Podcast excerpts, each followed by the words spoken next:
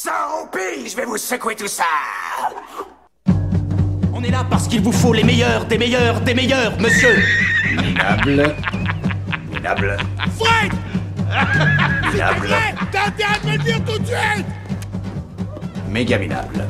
Fais chier, Fred Oh, le con va s'en mettre malade Qu'est-ce de merde Chut. Edgar, on dirait que t'as la peau qui flotte. Vous êtes vraiment une dégueulasse.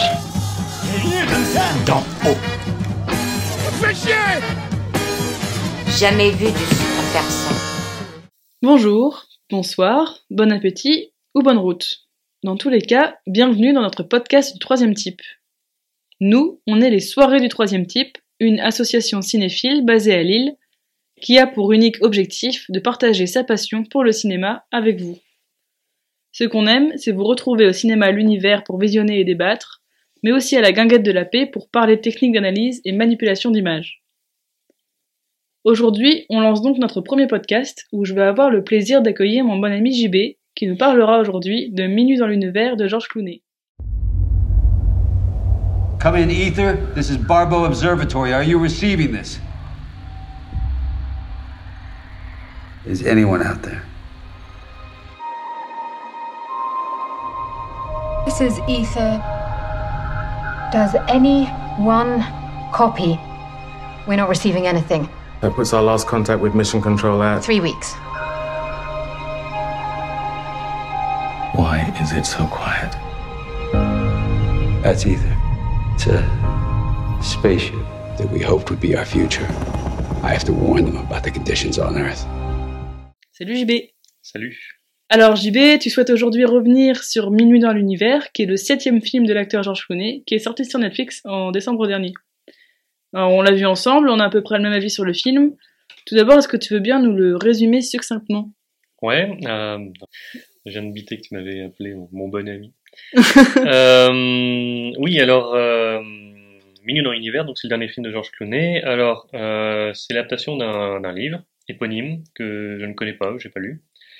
Euh, c'est une histoire de science-fiction euh, avec un concept qui est assez semblable à pas mal d'autres euh, sortis dans des films ou des livres récemment, à savoir que ça se passe dans un futur relativement proche, euh, dans lequel la Terre est devenue euh, inhospitalière après une guerre ou quoi, c'est pas très très clair dans le récit, a priori c'est une guerre.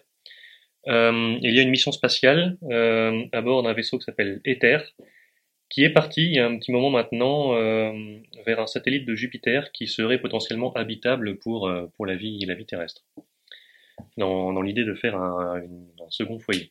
Dans l'intervalle, donc, la planète devient vraiment habi- inhabitable, et euh, Georges Clooney joue un scientifique qui s'appelle Augustine Lofthouse, nom complètement pourri, je trouve, enfin bref, c'est sûrement comme ça dans le bouquin, euh, qui est un astronome euh, très très important, qui est à l'origine, si je me trompe, de la découverte de ce satellite euh, K23 euh, autour de Jupiter, Oui, dans ça. lequel ils font route, Mm. et qui lui est resté en arrière et qui, qui rumine ses vieux jours dans un observatoire tout seul, parce que tout le monde est parti s'abriter, se, se cacher dans des abris antinucléaires. Et lui, il a décidé de rester parce que il a un cancer en phase terminale, qu'il est très malade et qu'il Voilà. voyait pas euh, l'intérêt de d'essayer de- d'aller se planter sous terre alors que dans tous les cas, il va mourir. Voilà, donc c'est quelqu'un de vraiment diminué, euh, dont on comprend clairement au début du film qu'il a perdu goût à la vie en fait, vraiment aucune foi en, Mm. en l'avenir, qui est tout seul dans cet observatoire. Et euh, quand il obtient des nouvelles donc de ce vaisseau Ether, dont il apprend qu'il l'a exploré, qu'il a trouvé K23, qu'il l'a exploré et que maintenant il fait route vers la Terre pour revenir sur Terre, euh, là maintenant tout l'enjeu du film ça va être pour lui de faire une course contre la montre pour euh, arriver à un autre observatoire avec un matériel un peu plus euh, pro, va Ouais, performant. euh, Plus en hauteur, il me semble. Plus en hauteur, c'est possible aussi. Euh, pour pouvoir en- envoyer un message de prévention à ce, à ce vaisseau pour leur dire de ne pas revenir parce que concrètement il n'y a rien qui les attend euh, sur Terre sinon la désolation. Euh, donc voilà. Et autre élément important, à partir de 20 minutes, même pas 15 minutes de film, il se rend compte qu'il y a une petite fille qui a été oubliée. Voilà. Donc on vous spoil pas plus que ça, mais il y a une petite fille qui a été oubliée dans la base euh, avec lui, donc il a cette petite fille qui l'accompagne pendant tout le film. Voilà, et, qui, est, et qui est mutique, euh, ce qui est quelque chose qu'on n'a jamais vu avant euh, dans, dans un film. Ah. euh, et dont on se demande ce qu'elle fait un peu là, et qui va forcément être synonyme pour le personnage de, de redécouverte de soi, de Mhm. lien avec son passé, euh, de retrouver la foi en l'avenir, Ouais. euh, etc. Alors pour moi le film il a été une grosse déception parce que je suis une grande fan euh, du, genre, Euh, j'aime beaucoup la science-fiction, j'aime beaucoup tout ce qui est vaisseau spatial euh, sympathique, d'ailleurs le vaisseau m'a pas trop déplu mais voilà, le film a quand même été une grosse déception. Mais toi qu'est-ce que t'en as pensé? Ben, moi, j'aurais du mal à dire que c'était une déception parce que j'en attendais vraiment pas grand-chose, voire rien du tout. Pour deux raisons précises. La première, c'est parce que c'est une sortie, une distribution Netflix. Euh, j'ai arrêté un peu de mettre beaucoup d'espoir dans les dans les grosses sorties, enfin même les petites, tu me diras, euh, Netflix. Euh, hormis quand il y a vraiment un, un cinéaste à la barre pour qui j'ai beaucoup de respect. Je pense par exemple à Quaron pour Roma il y a deux ans. Euh, Marriage Story, c'était sur Netflix aussi? Ouais. Voilà. Enfin, quand c'est vraiment des cinéastes comme ça, là en l'occurrence Bombach, euh, que je suis de près, euh, que dont j'apprécie le travail, ben que ça sorte au cinéma ou sur Netflix, à la limite ça me dérange pas énormément. Mais disons que le tout venant Netflix euh, m'indiffère euh, relativement. Même quand il y a marqué Clooney dessus, ce qui me porte à ma, la deuxième raison pour laquelle j'attendais rien de ce film, c'est que Clooney réalisateur, euh, c'est pas ouf. Clooney Mhm. acteur, euh, bon, on aime ou on l'aime pas. Moi, je trouve que c'est un mec euh, qui fait un peu tout le temps la même chose, mais enfin, Qui le qui- fait qui bien. est sympathique, ouais. et, enfin, il s'est vachement, enfin, il s'est quand même racheté une conduite, je trouve, depuis euh, et Robin. euh, mais Clooney réalisateur, c'est un peu plus compliqué, je trouve.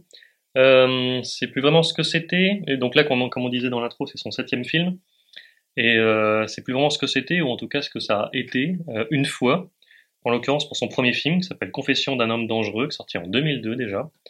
Euh, et que je vous recommande de regarder si vous l'avez pas vu, parce que c'est vraiment un très bon premier film. Ce serait donc l'exception dans la filmographie de Clooney. Et voilà, en fait, c'est un film qui, est- qui, qui était vachement inventif, euh, plein, plein d'idées, et avec euh, Sam Rockwell qui était très très bien en premier rôle euh, dedans. Sam Rockwell quoi. Voilà, quelque chose qu'il n'a pas trop eu par la suite, quand même, des, des premiers rôles, à part Moon, peut-être. Mm.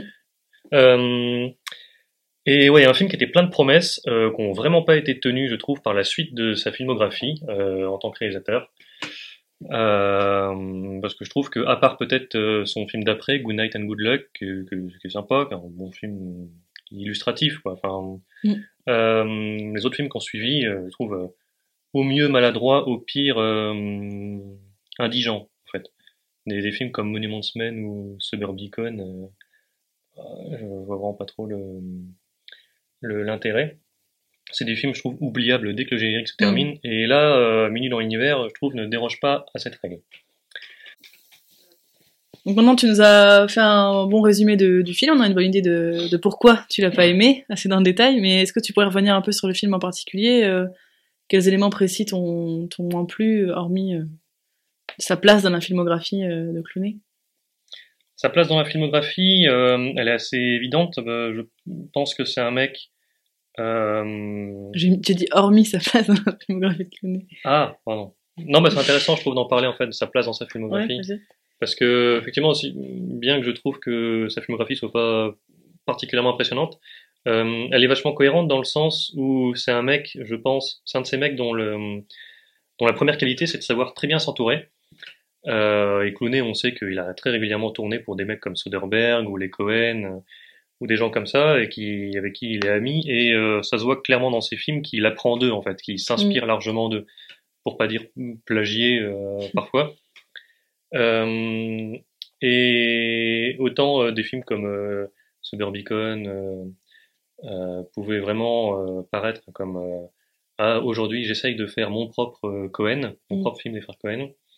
Et ben là, Mini dans l'univers, ça fait vraiment. euh, j'ai passé plutôt une bonne expérience sur Gravity, alors je vais essayer de faire le mien. euh, c'est un peu l'effet que ça donne et l'effet que ça fait à pas mal de monde apparemment parce que les critiques qui reviennent le plus souvent sur ce film, j'ai l'impression, c'est le fait que bah, il a beau être euh, bien gentil, bien joli, euh, il n'arrive pas à faire oublier euh, les nombreuses autres productions qui se passent dans l'espace, qui sont sorties ces dernières années, et il y en a beaucoup. Il y en a beaucoup, et d'autres autrement plus marquantes que, que celle-ci. Euh, Auquel tu penses en particulier? Bah, Gravity, du coup, euh, en, en premier. Je pensais beaucoup à Sunshine euh, en voyant ce film. euh, notamment dans le rien dans le design du vaisseau qui est tout qui est longiligne. euh, dans c'est pareil en fait tous ces films se ressemblent un peu beaucoup euh, je trouve dans le, dans le sens où ils ont toujours un équipage euh, très très riche euh, avec plein de personnages euh, plus ou moins bien euh, contourés euh, Sunshine, je pensais beaucoup à ce film-là euh, pendant le visionnage parce que le- l'enjeu de Sunshine, comme une dans l'univers, c'est vraiment vers quel vers quel avenir on tend. Est-ce que il reste encore de l'espoir dans l'univers ou quoi? Et je trouve que Danny Boyle se faisait un bien meilleur travail sur ce film-là que là Clooney ici. On sent vraiment qu'il marche euh, dans- sur les, traces de géants et il n'arrive pas du tout à à suivre. Euh, le film est assez long.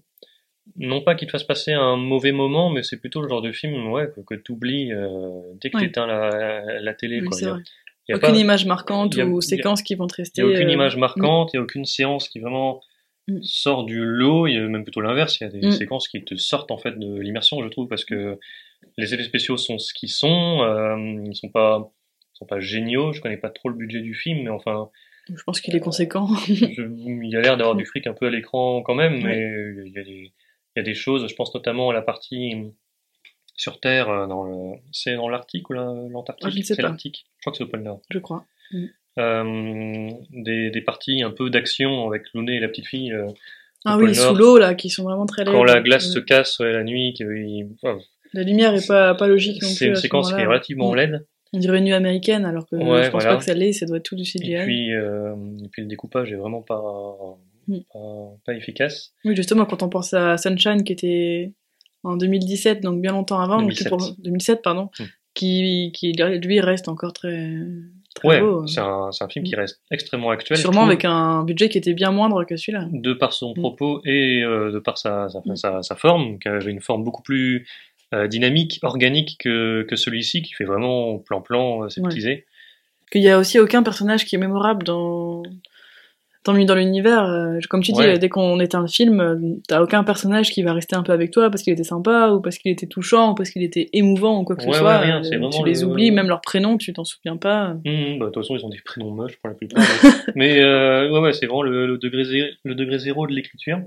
Alors, pour euh, parler plus de la, de la forme du film concrètement, je disais qu'il y avait la partie euh, sur le pôle Nord. Effectivement, le film est de manière euh, extrêmement brute, divisé en deux parties. Euh, une partie donc sur Terre avec euh, Clooney et la gamine, euh, qui se passe donc dans le, dans, dans le pôle Nord, euh, en plein désert arctique, euh, où se trouvent les, les, les laboratoires, les, les observatoires, Mhm.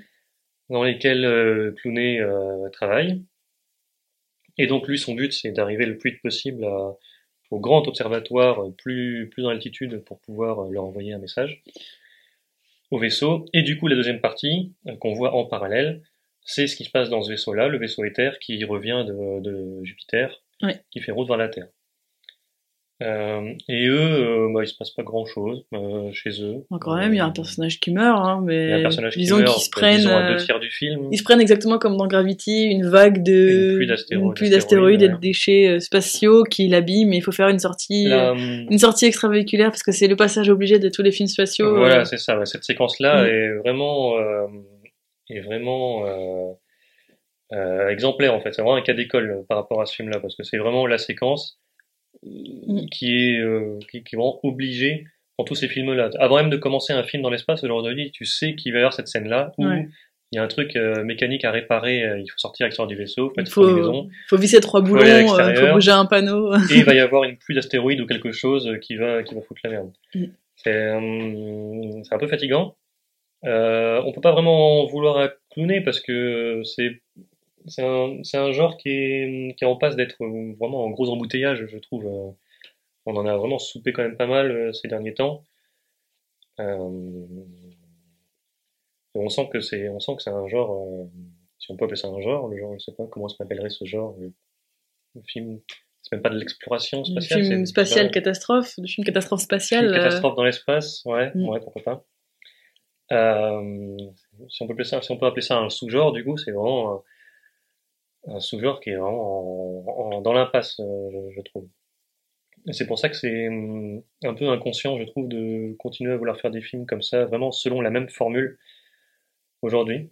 Mais bon, après, là, ils ont la- l'argument que ce soit une adaptation de bouquin, je suppose. Mais on voit pas vraiment, ça te donne pas envie de lire le bouquin, quoi. Ça, tu vois pas en quoi ça Ouais. diffère, tu vois pas en quoi tu devrais t'intéresser à ce truc-là, plus qu'à toutes les autres euh, histoires, tous les autres récits qui se passent dans l'espace euh, qu'on a pu voir récemment. Du coup, Euh, peut-être revenons un peu au film, euh, Oui. concrètement, euh, le film, de quoi il est composé, etc. On parle depuis, ta- depuis tout à l'heure de choses qui sont prévisibles, déjà vues, etc. Mais est-ce qu'on peut donner un peu des exemples concrets de ce qu'on avance?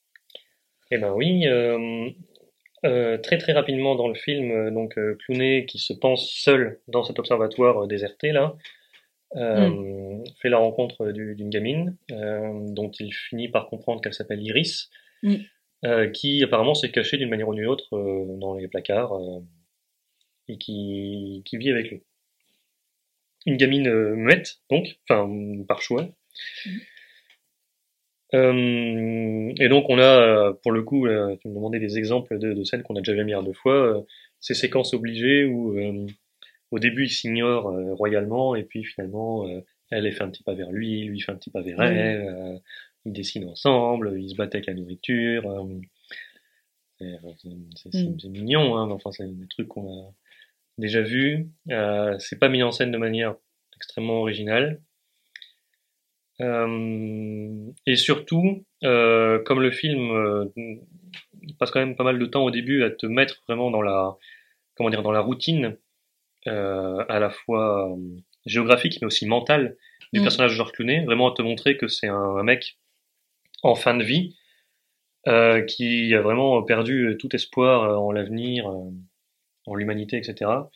Bah, l'apparition de cette gamine, quand, quand regardé, quand t'as vu un peu de film dans ta vie, tu sais que c'est pas anodin. Hmm. Et en fait, tu, tu crames, je trouve, assez rapidement ce qui, ce qui va se passer. Oui, parce Bah, qu'il faut savoir qu'en parallèle de tout ça, on a aussi des flashbacks. Oui, On a peut-être deux ou trois flashbacks sur la jeunesse de, du personnage de Clooney, Augustine, qui rencontre une femme. Alors faut comprendre qu'il y a une romance entre eux. Mm.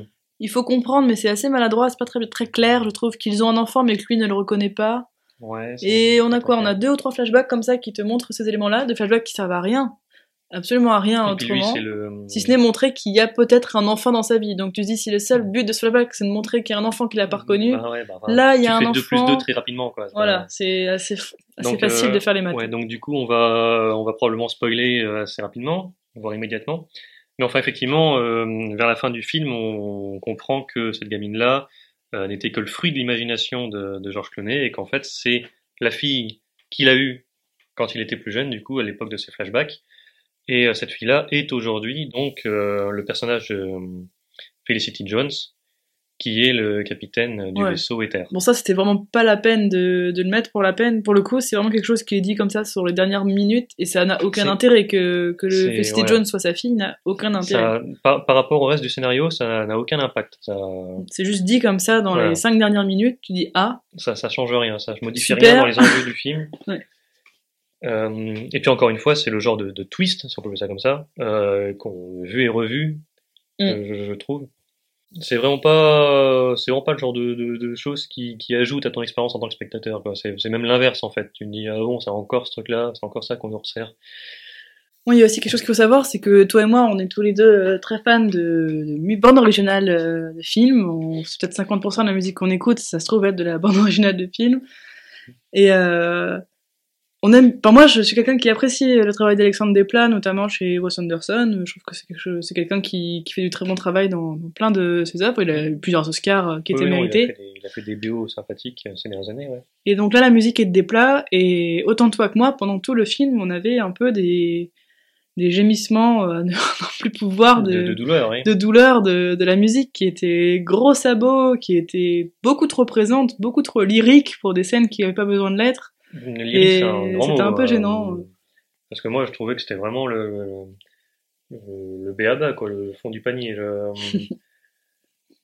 ouais, donc je- si vous n'avez pas encore vu le film, je recommande vraiment de, si jamais euh, ça, euh, notre podcast euh, vous encourage à le faire, euh, de vous concentrer sur la musique parce que je- je- moi j'étais vraiment confondu euh, pendant cette euh, pendant ce visionnage de constater à quel point cette musique, d'autant plus une musique de déplaque, quand même, effectivement, comme tu disais, un, un compositeur qui est un peu reconnu quand même, Bah oui.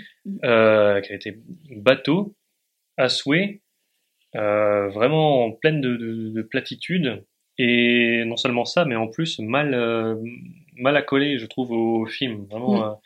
un peu à des mauvais moments, ou alors ça correspondait pas vraiment à l'énergie, à l'émotion de la scène. Je sais pas. Mais hum, après, c'est peut-être moi, je sais pas, j'ai l'impression de me faire ce genre de réflexion de plus en plus devant les films. Non, là, c'était pas que toi. Euh, j'ai l'impression d'avoir des, des réactions de plus en plus euh, de rejet, en fait, un peu Épidermique. à, hum, à des BO un peu trop présentes euh, dans, dans les films. Je trouve qu'en général, ça dessert un peu le, Mm. la, la forme du film. C'est tout un art hein, de bien allier euh, bande son et, et film. C'est quelque chose qui se fait avec beaucoup de doigté et qui l'est peut-être Ouais. pas, pas beaucoup récemment. oui. Ouais, mais je sais pas, c'est quand. bah, après, on dévie un peu du film, mais enfin, quand on est dans une démarche un peu de, de cinéphile, tu vois, qu'on regarde vraiment beaucoup de films de différentes époques, de différents horizons, Mm, mm, mm. euh, au bout d'un moment, on, on se fait la réflexion que la musique est pas un élément constitutif vraiment nécessaire, obligatoire, je trouve, dans, dans un film. Il y Là, pour le coup, je pas l'amour, il y a- d'accord. il y a Ouais, des- je serais pas d'accord. Non, mais il y a des- il y, a des BO qu'on adore, tu vois, il y a des films dont on adore la musique, qui Oui, font vraiment que partie organique non seulement de ce film. on adore la musique, mais si elle était pas là, le film Voilà. serait absolument pas le même. Ouais, non, mais évidemment. Mais je trouve qu'il y a beaucoup de contre-exemples Mm. euh, de films qui pâtissent de, de la musique et de, de scènes de films, de bons ou mauvais, hein, mais euh, de scènes qui gagneraient, je trouve, à, à une power de musique. Mm. Je, je trouve que la musique, parfois, vient trop surligner euh, des, des émotions. Euh, ici, c'est... Et encore ici, je, je dirais même pas que ce soit le cas, parce que déjà, il n'y a pas beaucoup d'émotions, je trouve, à surligner dans ce film, tellement c'est un peu Mm. euh, électroencéphalogramme plat.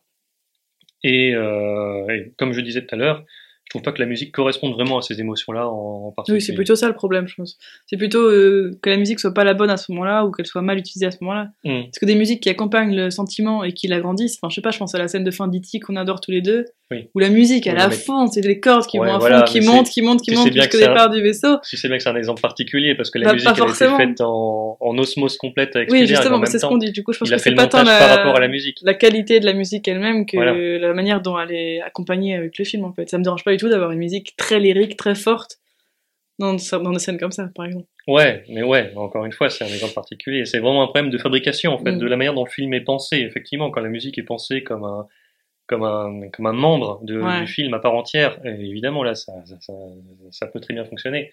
Comme ça fonctionne très bien dans des dizaines de films qu'on adore, toi et moi. Là, euh, là, en fait, on écoute la musique, que ce soit dans le film ou en la réécoutant après euh, sur, Oui. sur YouTube, et puis en fait, on, enfin, limite, on voit des plats dans sa petite cabine euh, qui, euh, à qui on vient de demander Ouais. euh, bon maintenant il faut que tu nous fasses euh, quatre morceaux bon alors là c'est le moment où il y a un peu d'action euh, Ouais, ta ta ta ta ta ta, euh, là c'est le moment où il faut sortir un peu les violons enfin Là, on voit les étoiles. voilà c'est euh, un peu tristoun euh, je trouve Alors, peut-être pour conclure, est-ce qu'on a quand même des choses positives à dire sur euh, Minuit dans l'univers? Bah franchement pas énormément. Hein. C'est Mm. c'est typiquement le genre de film qui te fait sur le moment euh, qui te fait pas passer foncièrement un mauvais moment quand quand t'es devant en tant que spectateur. Tu, tu souffles un peu une ou deux fois, tu te dis que t'as déjà vu ça ailleurs en mieux fait. Mais c'est vraiment le genre de film où plus tu y repenses par la suite et plus tu Mm. dis mais en fait c'était vraiment une perte de temps intégrale. Euh, je retiens rien de ce film. Euh, je suis pas sûr de vouloir connaître le budget de ce film parce que c'est vraiment euh, un peu de l'argent par les fenêtres dans le sens où encore une fois c'est un film qui, qui invente rien, qui te montre que des choses que tu as déjà vues mieux faites ailleurs. Euh, et puis ouais, qui, qui te prend, qui prend un peu le spectateur pour un idiot quoi, euh, avec ses retournements de situation et ses, et ses révélations qui, qui n'en sont pas, qui n'ont aucun impact sur le reste de l'histoire, euh, et puis que tu as déjà vu ailleurs encore, euh, encore une fois. Donc euh, des choses positives, euh, non, c'est un peu compliqué. Euh, je suppose que Clooney fait pas un trop mauvais travail en tant qu'acteur. Felicity Jones est sympathique aussi, mais c'est Felicity Jones, elle est Felicity sympathique Jones, quoi qu'elle fasse. sympathique, mais enfin, c'est à peine un personnage qu'elle a. De toute façon, tout, tout cet équipage-là, Mm. euh, c'est c'est un peu des, des personnages invisibles, je sais Ouais. pas. Et puis, c'est ce genre de film, ce genre de scénario aussi où dès qu'un personnage euh, parle un peu trop de lui-même, dès que tu en sais un petit Ouais. peu trop sur lui, sur son background, tu sais que la séquence d'après, il va crever et ça manque pas. Oui. Donc, euh, donc euh, des choses positives, non, c'est un peu, un peu compliqué. C'est vraiment, pour l'instant, de ce début d'année, c'est un des films les plus oubliables que j'ai. C'est ça, vous passerez pas un mauvais moment, mais vous l'aurez oublié euh, en coupant Netflix. quoi. Ouais. Comme, euh, comme beaucoup d'autres distributions Netflix, il faut le dire. Ok, bah, merci euh, Jean-Baptiste pour avoir participé à notre euh, tout premier podcast du troisième type. Mais de rien. On espère qu'il vous a plu. Et on vous dit à bientôt pour, euh, pour la suite avec d'autres intervenants. Et très bientôt dès que les cinémas rouvriront pour notre euh, prochaine soirée très attendue Terminator qui aura lieu à l'univers à Lille dès que possible.